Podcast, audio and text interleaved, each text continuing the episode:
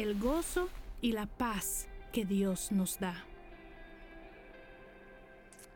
Amén. ¿Cómo estamos familia? ¿Cómo estamos familia?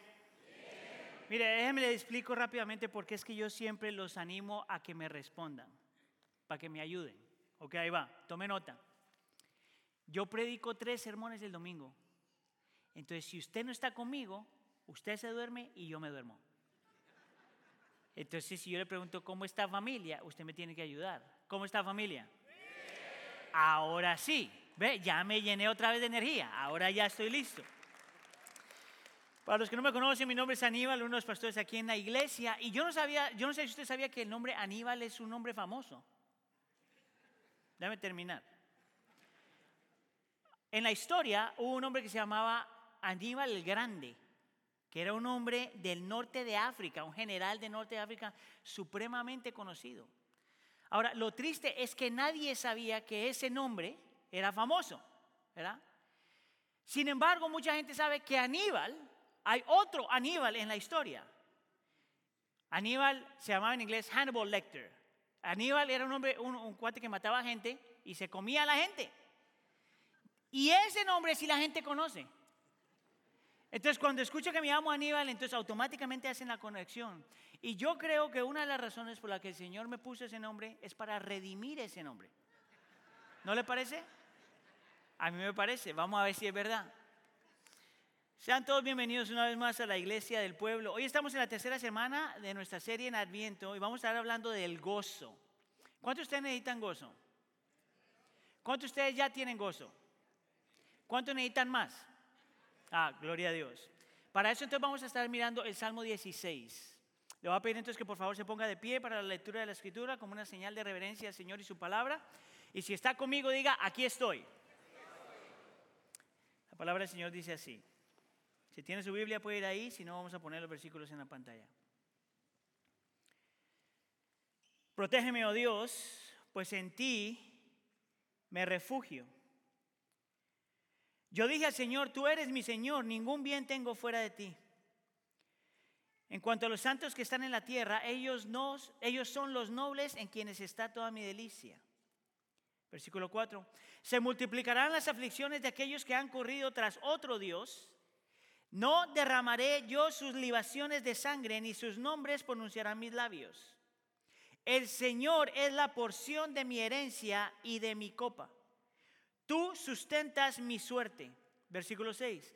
Las cuerdas me cayeron en lugares agradables. En verdad es hermosa la herencia que me ha tocado. Versículo 7. Bendecirá al Señor eh, que me aconseja. En verdad en las noches de mi corazón me instruye. Al Señor he puesto continuamente delante de mí porque está a mi diestra, permaneceré firme. Por tanto, mi corazón se alegra y mi alma se regocija, también mi carne morará segura. Porque tú no abandonarás mi alma en el Seol, ni permitirás que tu santo sufra corrupción. ¿Qué tal si leemos el versículo 11 juntos? Me darás a conocer la senda de la vida. En tu presencia hay plenitud de gozo, en tu diestra hay deleites para siempre. Esta es la palabra del Señor. Se puede sentar. Esta tarde, entonces, mi intención es responder tres preguntas. ¿Qué es el gozo? ¿Por qué es necesario y cómo lo conseguimos? ¿Qué es el gozo? ¿Por qué es necesario y cómo lo conseguimos? Vamos entonces con la primera pregunta, ¿qué es el gozo? La persona que escribió este salmo es el rey David. Y es bien interesante porque David era una persona que, vamos a ponerlo en, inglés, se dice, estaba... Ah, super connected with his feelings. Estaba como bien conectado con lo que sentía, con sus emociones. Y es un hombre que es supremamente expresivo en el libro de los Salmos en específico. Y la razón por la que escogí este salmo es porque cuando él describe el gozo, lo describe de una forma que a mí me parece eh, eh, nos da una imagen completa de lo que el gozo es. Por ejemplo, en el versículo 11 él dice, me darás a conocer las sendas de la vida, en tu presencia hay plenitud de gozo y en tu diestra hay deleites para siempre. Y la razón por la que le pongo, le, puse más oscuro la palabra gozo y deleites es porque yo entiendo, o por lo menos en, mi interpretación del texto, que David pone la palabra gozo y alegría juntos para que estos dos conceptos se complementen el uno al otro. Y, al ver estos dos conceptos juntos podemos entender más a plenitud lo que quiere decir cuando la Biblia habla del gozo del creyente. Entonces, por ejemplo, la palabra gozo en la Biblia se puede traducir o se puede expresar como un sentimiento, el sentimiento de gozo o, o felicidad, puede ser cualquiera de esos dos términos, o una actitud, aunque no sientas nada. El gozo en la Biblia puede ser una descripción de una emoción, yo siento gozo o alegría, o también la actitud de alguien frente a cualquier situación, aunque no sienta nada. Por lo tanto, el gozo puede ser una emoción o entendimiento, o puede ser emoción y entendimiento. La palabra ahí de deleite, por ejemplo, se puede traducir también como tener algo que produce placer o tener algo que produce felicidad. Es por eso que en la Biblia muchas veces puedes encontrar o la palabra gozo, o la palabra bienaventurado, o la palabra feliz. Ahora, lo que no quiero que vaya a perder es este concepto que el gozo se puede sentir, pero que aunque no se sienta, todavía puede estar ahí. ¿Cómo yo sé eso? Bueno, ponga atención a cómo David habla acerca del gozo. Te va a decir tres cosas acerca del gozo que hace de por sí de que el gozo sea completamente diferente a todo lo demás que el mundo propone. El gozo de Dios es divino, el gozo de Dios no es circunstancial y el gozo de Dios es completo. Divino, no circunstancial y completo. Déjeme se lo voy a mostrar. ¿Por qué decir que el gozo de Dios es divino? Versículo 11, me darás a conocer la senda de la vida en tu presencia. Diga conmigo presencia. En tu presencia hay plenitud de gozo. Ponga atención a lo que está diciendo el texto ahí. El texto te está diciendo no que Dios da gozo, pero que Dios es gozo. Que es en la de la presencia de Él que el gozo fluye. Que es de la presencia de Dios que el gozo sale. Que no es solamente algo que Dios da, es algo que Dios es.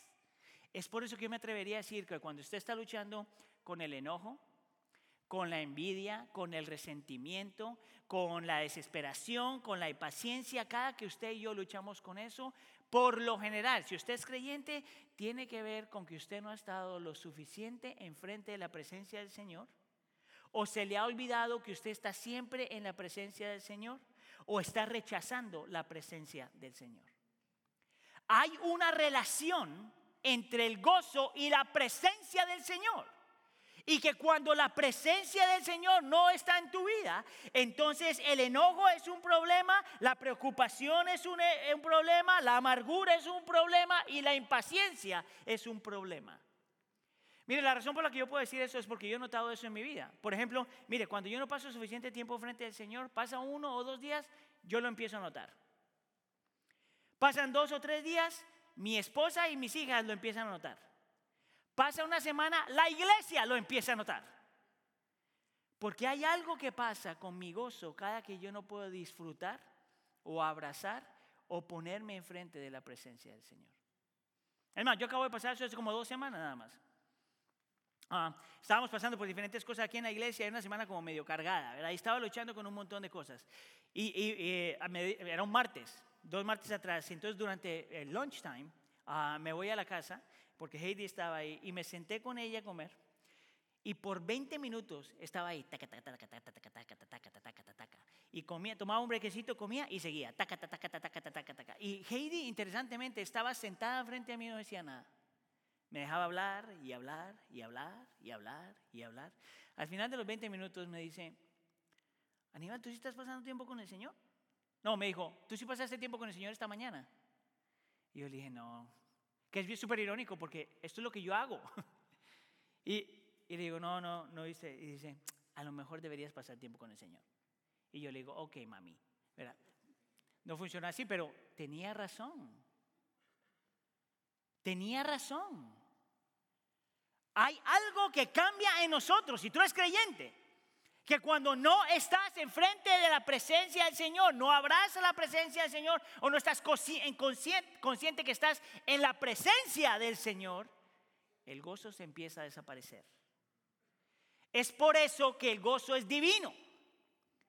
El gozo no se separa de la persona de Dios y la presencia de Dios.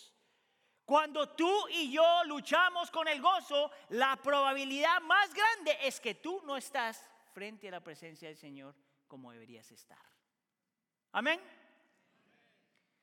Ahora, lo interesante acerca de esto es que si el gozo está conectado a la presencia del Señor, como dice el texto, entonces el gozo no solamente es divino, viene de Él, es Él, pero que a la misma vez, porque la presencia del Señor nunca cambia, tu gozo tampoco es circunstancial.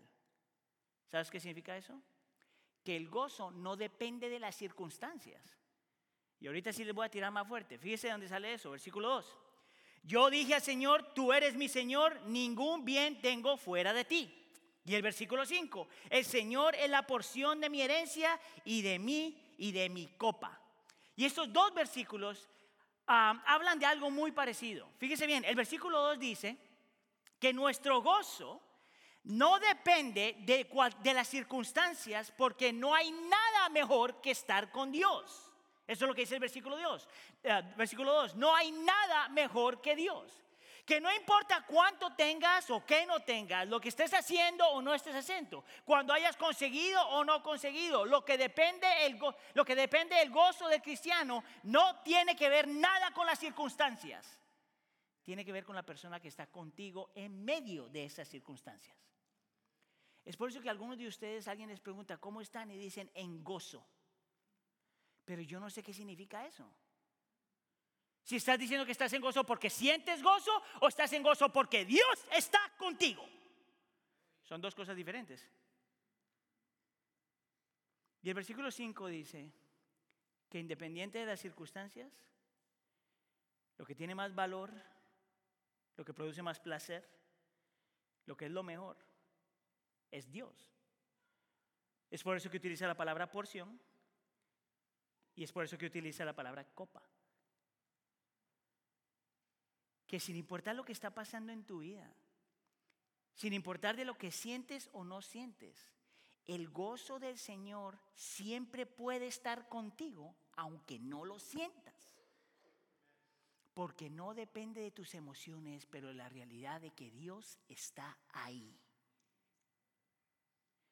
Mire, yo creo que algunos de nosotros luchamos tanto porque pensamos que el gozo del Señor está atado a las circunstancias. Es más, yo me atrevería a decir que muchos de los que estamos aquí luchamos con el gozo precisamente porque pensamos que el gozo está atado a las circunstancias. Entonces, mira, te voy a dar un par de ejemplos. En este, en este cuarto, en este momento, hay dos grupos de personas.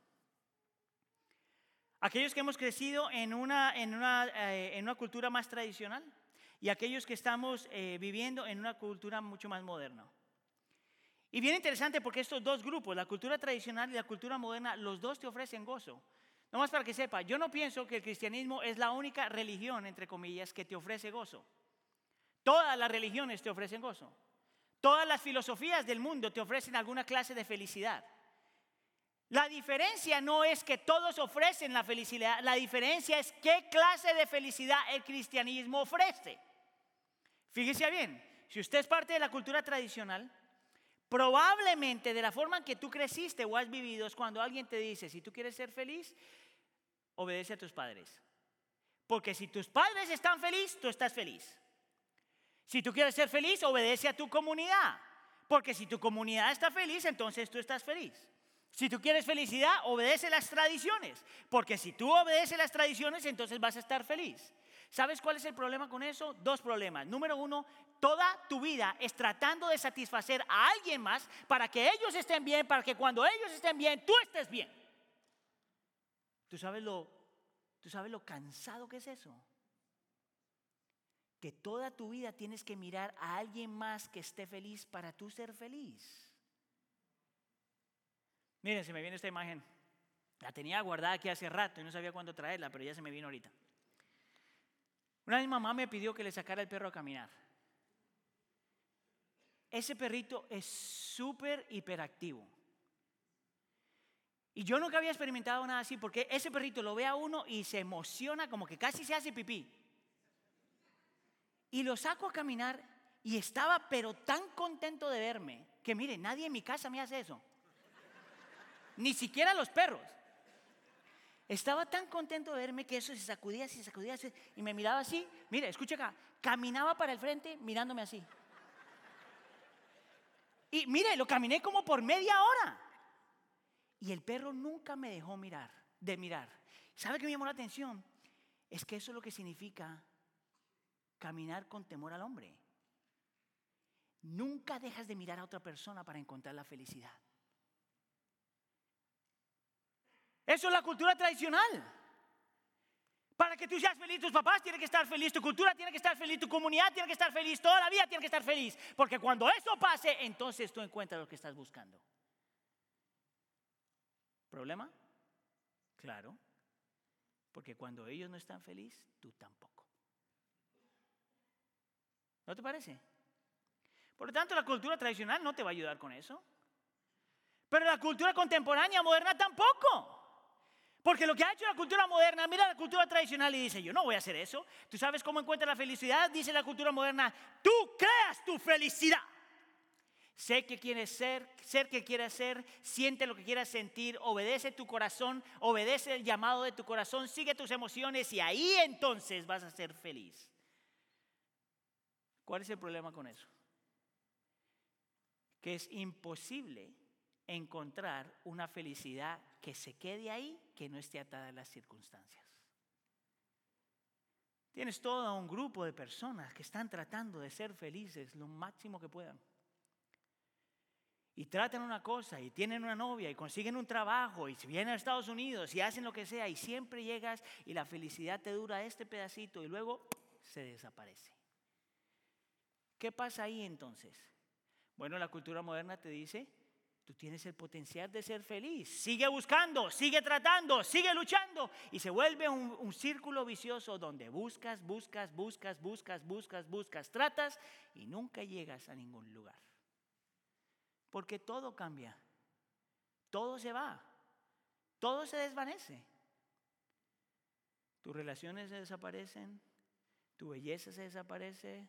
Tu trabajo desaparece. Tus habilidades desaparecen todo eventualmente desaparece. ¿Y entonces qué te queda? ¿De dónde sale tu felicidad? yo, estoy, yo, estoy, convencido que parte de la razón por la que nosotros vivimos en una cultura donde hay tanta gente enojada es precisamente por eso. Porque cuando tú estás buscando y tratando y no lo puedes conseguir, la opción más fácil es echarle la culpa a los demás. Yo no estoy feliz, ¿tú sabes por qué? Porque tú eres miserable. Y cuando tú eres miserable, me haces miserable. Y si no estás enojado, entonces vives en una cultura donde la gente está viviendo desesperada por encontrar algo. Y cambias de novia, cambias de trabajo, cambias de matrimonio, cambias de casa, cambias de carro, cambias y todavía sigues miserable. O, que es la que me preocupa más, tenemos toda una cultura de gente que ha escuchado que tú tienes el potencial de crear tu felicidad y cuando no lo pueden lograr, se empiezan a odiar a sí mismos. ¿Tú sabes por qué? Porque si sigues esa filosofía, entonces esto, si yo tengo el potencial para ser feliz y estoy tratando y no puedo, entonces yo soy el del problema. ¿Tú sabes lo peligroso que es eso? ¿No será esa la razón por la que tanta gente tiene ansiedad y depresión y miedos? ¿No será esa la razón por la que tanta gente se ha quitado la vida en estos últimos años? Ese es el producto de una sociedad que dice, tú puedes crear tu felicidad. O somos el producto de una sociedad que dice, tú solo puedes ser feliz cuando los demás son felices. Y es aquí donde el cristianismo ofrece algo completamente diferente. Porque la felicidad, el gozo del creyente no depende de nada ni de nadie. La felicidad y el gozo del creyente depende de solamente una persona. Dios en tu vida. Es de la presencia de Dios que sale el gozo. Escuche, el gozo no viene ni siquiera de lo que Dios te da. Pero quien Dios es. ¿Conoces tú ese gozo? El gozo del Señor es divino. El gozo del Señor no es circunstancial. Y el gozo del Señor es completo. Mira el versículo 11. Me darás a conocer la senda de la vida. En tu presencia hay plenitud de gozo. ¿Tú sabes lo que significa la palabra plenitud? Completa satisfacción, completa llenura, completo contentamiento. Tú sabes lo que significa estar en un lugar que lo pierdes todo, que no tienes nada y poder decir, en ti estoy, en ti tengo plenitud. ¿Tú sabes quién dijo algo así? Pablo en la carta a los filipenses. Pablo que escribió la carta desde la cárcel.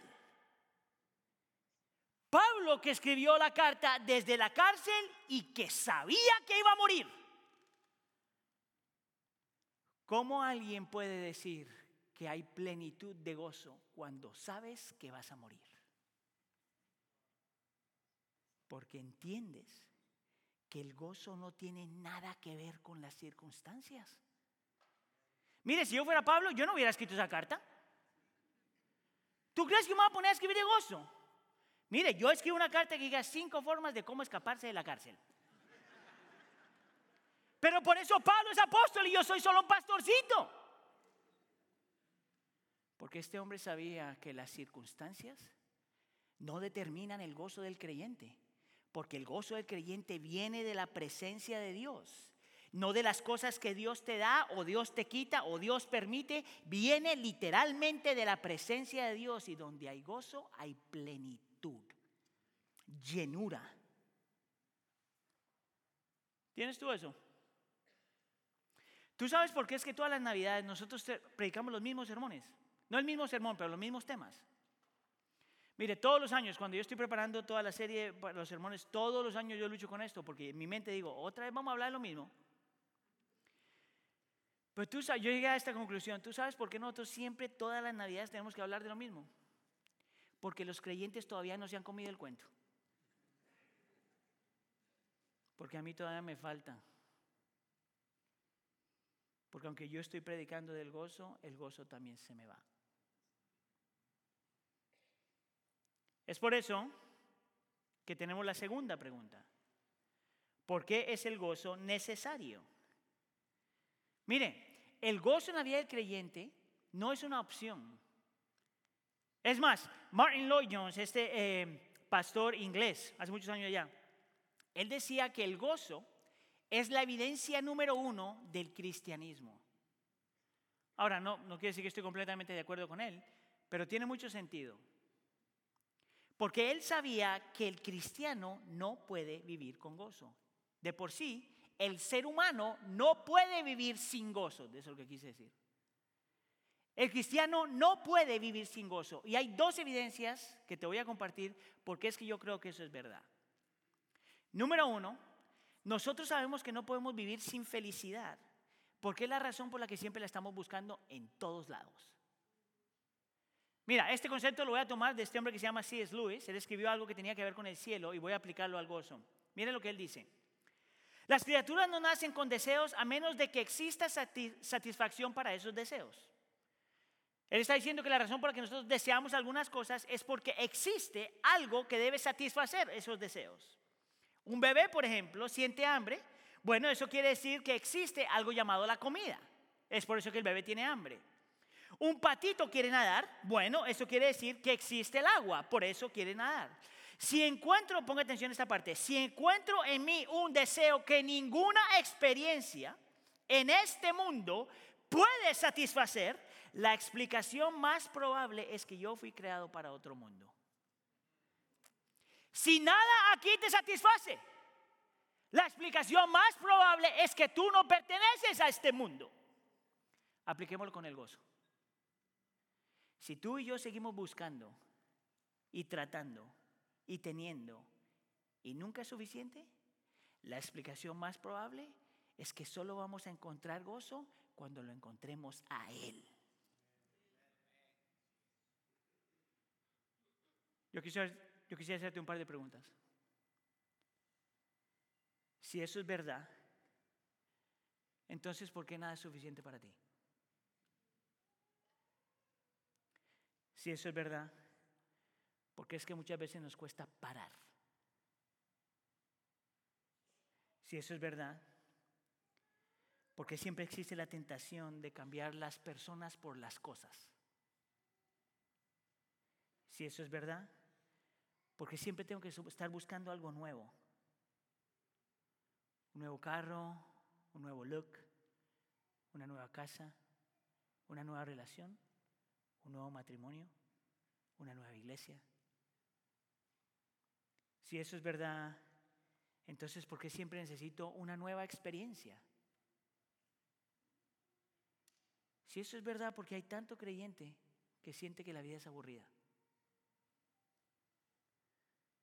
Te parece a ti que a lo mejor tú y yo todavía necesitamos el gozo que la Biblia propone? ¿No te parece que a lo mejor, a lo mejor tú y yo todavía creemos que el gozo del Señor está atado a las circunstancias? ¿No te parece que a lo mejor nos tenemos que arrepentir? La evidencia más grande puedes tener que tú todavía necesitas ese gozo es porque lo sigues buscando. Y la segunda evidencia que te muestra por qué es que tú todavía necesitas ese gozo es porque tú y yo todavía estamos luchando con la idolatría. Mire, en esta iglesia cuando hablamos de idolatría no estamos hablando de un, un, santo que tú estás adorando, estamos hablando de cualquier cosa que es buena, que el Señor te dio, que tú lo utilizas y lo elevas como si fuera tu Dios. Y me llama la atención porque eh, el, rey David aquí está hablando acerca de Dios, está hablando acerca del gozo, hablando de que Él es mi fortaleza y todas estas cuestiones. Y de repente en el versículo 4 pone un versículo que parece que no tuviera nada que ver con la vida. Mira lo que dice el versículo 4. Se multiplicarán las aflicciones de aquellos que han corrido tras otro Dios. Y la única explicación que yo tengo por la cual David puso eso ahí es porque él sabe esto que si nosotros no encontramos gozo en la presencia del Señor, nosotros vamos a correr tras otros dioses. Porque tú no puedes vivir sin gozo. Es imposible vivir sin gozo. O encuentras el gozo en Él, o lo vas a buscar en algún lugar. Note que Él dice, corres no, es que caminas buscando otro Diosito. No es que meditas a ver si vas a abrazar a otro Diosito. No es que estás trabajando a ver si tienes otro Diosito. Es que corres. O lo encuentras en Dios o vas a correr hacia otro Dios. Mire, yo he sido lo suficiente, he estado en el ministerio lo suficiente y estoy tan viejo lo suficiente para haber aprendido a reconocer cuáles son los diferentes dioses con los cuales luchamos a lo largo de nuestra historia. Y si tú crees que tú no luchas con tu idolatría, déjame tratar de convencerte de lo contrario. ¿Estamos? Dígame. Que conste, usted me dio permiso. Escucha aquí. Cuando usted era pequeño, los dioses a los que corrías eran tus padres y tus juguetes. Pero nunca encontraste lo que estabas buscando. Cuando te convertiste en niño, los dioses que perseguías eran tus amigos y tus juguetes, pero nunca encontraste lo que estabas buscando. Cuando te volviste adolescente, los dioses que buscabas eran tu apariencia, tu independencia, tu libertad, tu popularidad, tus grados y tus juguetes. Pero todavía no encontraste lo que estabas buscando. Entonces te convertiste en un joven adulto y los dioses que estabas buscando era el reconocimiento, la educación, las relaciones, la autosuficiencia, la belleza y tus juguetes. Y todavía no has encontrado lo que estabas buscando. Te convertiste en un adulto y tus los dioses que perseguías eran tu carrera, tus posesiones, tu familia y tus juguetes. y todavía no has encontrado lo que estabas buscando. Y te haces un adulto maduro. Y los dioses que escorrías, a los cuales corrías, eran el ser respetado, el tener influencia, el ser reconocido y el ser apreciado. Y tus juguetes. Y todavía no has encontrado lo que estás buscando.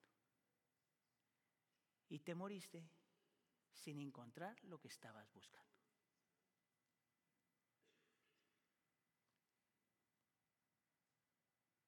Tú notaste que David dijo que, que aquel que está buscando esos dioses se le multiplican sus aflicciones. Mire, eso es lo más ilógico que nosotros podemos hacer. Lo más ilógico es cambiar el gozo de Dios por gozo en lo creado. Mire, disculpe la expresión, pero la estupidez más grande es cambiar el gozo de Dios que viene de Él por cosas creadas. Porque nuestra aflicción se multiplica. ¿Qué quiere decir cuando David dice que nuestra aflicción se multiplica? Es porque hay aflicciones cuando tú estás buscando algo y eso algo te lo promete y por más de que tú te entregues a eso algo, nunca te da lo que te prometió. Eso es lo que es un ídolo. Son aflicciones porque tú te entregas por completo y te entregas por completo a cualquier cosa o cualquier persona y sin embargo sigues vacío. Eso es lo que hace un ídolo. Es una aflicción porque quieres tener más y demanda más de ti y te entregas más de ti y sin embargo nunca estás satisfecho. Eso es lo que hace un ídolo. Es una aflicción porque te, invita a sacrificar todo lo que vale la pena. Y al final todavía nada es suficiente. Eso es lo que hace un ídolo. Es por eso que San Agustín decía, inquieto está nuestro corazón hasta que llegue a descansar en ti. Y yo digo, si, si el gozo del Señor no está en nuestro corazón, inquietos vamos a estar hasta que encontremos el gozo en Él. ¿Ves cómo tú y yo sí luchamos con la idolatría? ¿Ves por eso que por qué nosotros necesitamos encontrar gozo en Él? Porque nosotros mismos traemos aflicción a nuestra vida. O es una persona, o es una cosa, o es un trabajo, o es una idea o cualquier cosa creada que no es Dios. Ese es la raíz de tu aflicción. Porque no buscamos el gozo que viene solamente de Él, en Él. Pregunta, ¿cómo entonces conseguirlo? Y le voy a dar tres aplicaciones que yo entiendo es lo que nosotros necesitamos realmente para aprender a abrazar el gozo que se encuentra en Dios. Escucha acá. Número uno. Diga conmigo número uno. Usted tiene que aprender a disfrutar la vida. Pero acuérdese que todas las cosas, las cosas buenas en la vida no son tu destino final. ¿Sabes qué significa eso? Que esto, esto también lo estoy tomando de C.S. Lewis. Él decía esto, todo lo bueno, bueno, eso lo digo yo, pero todo lo bueno viene del Señor. Todos los dones buenos en la vida, esos son del Señor, es en su gracia común, Él te lo da, Él te lo da para que lo disfrutes. El problema es cuando nosotros pensamos que eso que el Señor nos ha dado es de donde viene la verdadera felicidad. C.S. Lewis entonces decía que uno tiene que aprender a hacer la diferencia entre una señal y un destino. Todas las cosas bellas y buenas en la vida que producen felicidades son solamente señales. Señales que te recuerdan que hay un Dios que es más grande que esto. Señales que te recuerdan que el verdadero gozo no se encuentra aquí, pero en Dios, que en la presencia de Dios. Señales que te dicen que estas cosas aquí no te van a satisfacer aunque tú pienses que te va a satisfacer. Mire, ¿sabe dónde yo veo esto un montón? En las relaciones interpersonales. Cuando estabas enamorándote del amor, porque hay un montón de gente enamorada del amor, que todas las canciones te mueven, aunque estés cantando las de Navidad, te emocionan las emociones. En la idea la persona está diciendo, bueno, si consigo mi principito azul. Lo que pasa es que el principito azul te dura como dos días y de ahí se vuelve en la rana que no habías visto. ¿Y qué pasó con tu felicidad? Disfruta al novio, pero ese no es tu Dios. Disfruta tu trabajo, pero ese no es tu Dios. Disfruta las relaciones, pero ese no es tu Dios. Disfruta tu casa, pero ese no es tu Dios. Disfruta tu belleza, pero eso no es tu Dios. Esos son solamente señales que te apuntan al verdadero, a la verdadera felicidad. ¿Está conmigo? Número dos. Busca a Dios. Pero no para que te haga feliz. ¿Tú sabes cuál es la diferencia entre la religión el Evangelio de la Prosperidad y el cristianismo. Es que la religión te dice, si tú te portas bien, si tú haces eso, si tú eres obediente, si vas a la iglesia, si lees la Biblia, si sirves, si haces estas cosas, Dios te va a hacer feliz. ¿Sabes cuál es el problema con eso? Es que tú puedes venir a la iglesia, orar, leer la Biblia, servir todas esas cosas y que Dios no te hace feliz. ¿Tú sabes por qué? Porque Dios es solamente un instrumento para ti no tu fuente de felicidad. ¿Tú sabes qué pasa con el Evangelio de la Prosperidad? Te dice que si tú haces esto, que si tú haces esto, el Señor entonces te va a dar mucho. Para cuando estés mucho, entonces va a ser feliz. ¿Tú sabes cuál es el problema? Cristo se murió en la cruz del Calvario sin nada. Y Cristo era un hombre de gozo. El problema con la religión, mis hermanos, es que muchos de nosotros buscamos a Dios para que nos haga feliz. Pero la felicidad no se da en lo que Él te da, sino en quien Él es. Es por eso que tú lo puedes perder todo. Pero mientras no lo pierdas a Él, todavía tienes gozo. Ya dale gloria, Señor. Y número tres. Acuérdate de Adviento, porque en Adviento nos acordamos del gozo de la salvación. Escucha acá. Recuerda que la razón por la que nosotros celebramos Navidad es porque estamos recordando que Cristo, la segunda persona de la Trinidad, Dios en presencia humana, viene a estar con nosotros. Emmanuel, Dios con nosotros. Recuerda que ese Jesús no solamente es Dios con nosotros, pero que viene a darnos el gozo que tanto necesitamos. Recuerda que ese gozo que Dios trae consigo, que Cristo trae consigo, era gratis, es gratis para nosotros solamente por fe, pero costoso para Él. Recuerda que este gozo que nosotros recibimos fue el intercambio de la cruz que Él recibió. Recuerda que ese gozo fue lo que lo envió a la cruz del Calvario. Es por eso que eh, eh, Hebreos 12 dice que por el gozo puesto delante, Él fue a la cruz del Calvario, soportó la cruz. Recuerda que su gozo, que su gozo mayor es que tú seas perdonado. Recuerda que su gozo mayor es que tú experimentes gozo. Recuerda que Él vino a estar a tu diestra yo no sé si usted notó en el versículo 8 y en el versículo 11, esa frase aparece, que Él está a nuestra diestra. ¿Tú sabes lo que significa eso? Si tú estás en una corte, la persona que está a tu diestra es la persona que te representa y, te defiende. Es tu, es tu abogado y tu representante. Recuerda que el Nuevo Testamento dice que Cristo es nuestro abogado y nuestro representante y nuestro defensor. Recuerda que cuando tú estás perdiendo el gozo, por, el peso de tu pecado, Cristo te dice, recuerda que yo ya morí por ti.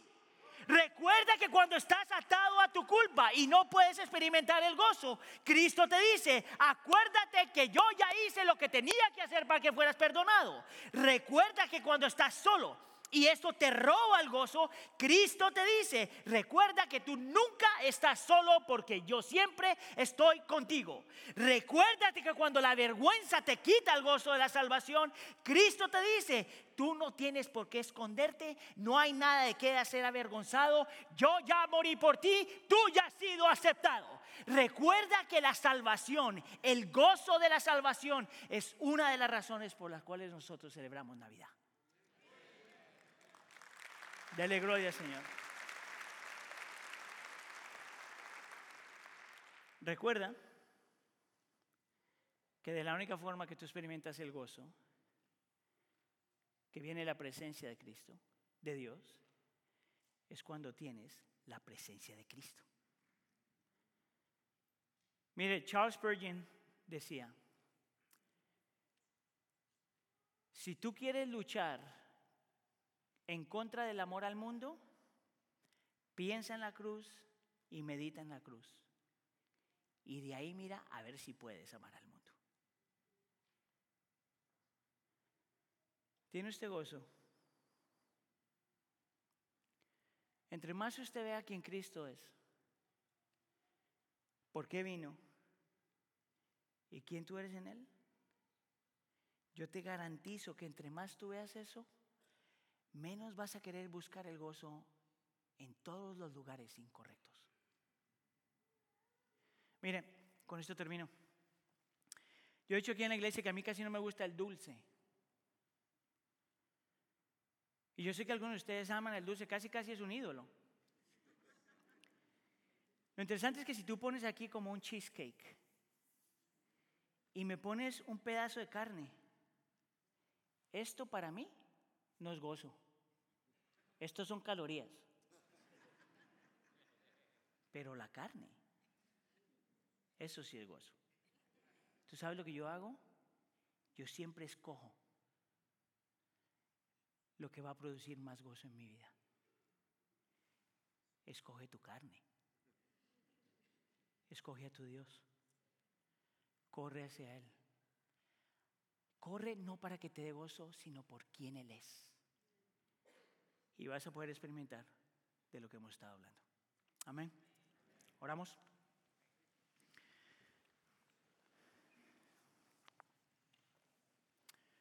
Señor, yo quiero orar sobre nosotros, Señor, el versículo 11.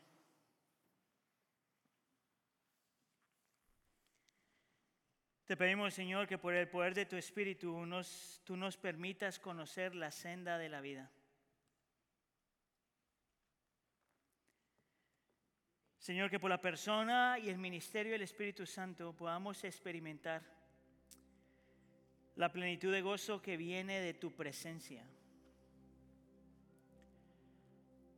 La presencia que encontramos en Cristo Jesús, Dios con nosotros, aquel que está con nosotros hasta el fin del mundo.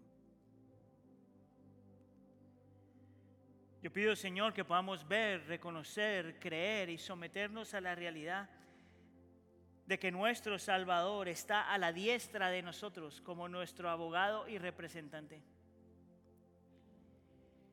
Y que cuando luchamos con nuestro gozo, Él nos dice, yo ya hice todo lo que tú necesitabas para encontrar el gozo de tu Padre.